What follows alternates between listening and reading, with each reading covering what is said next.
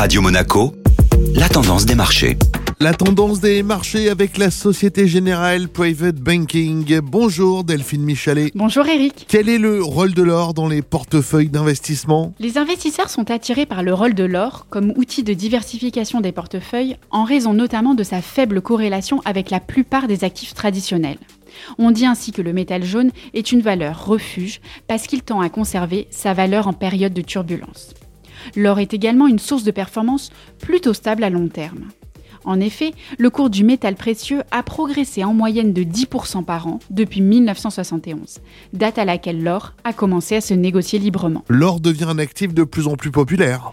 Oui, depuis 2001, la demande d'investissement en or a augmenté en moyenne de 15% par année.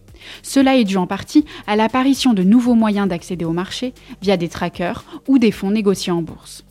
De plus, depuis 2010, les banques centrales sont devenues des acheteuses nettes d'or, dans le but notamment d'accroître leurs réserves de change.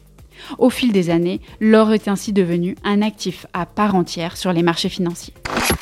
Société Générale Private Banking Monaco vous a présenté la tendance des marchés.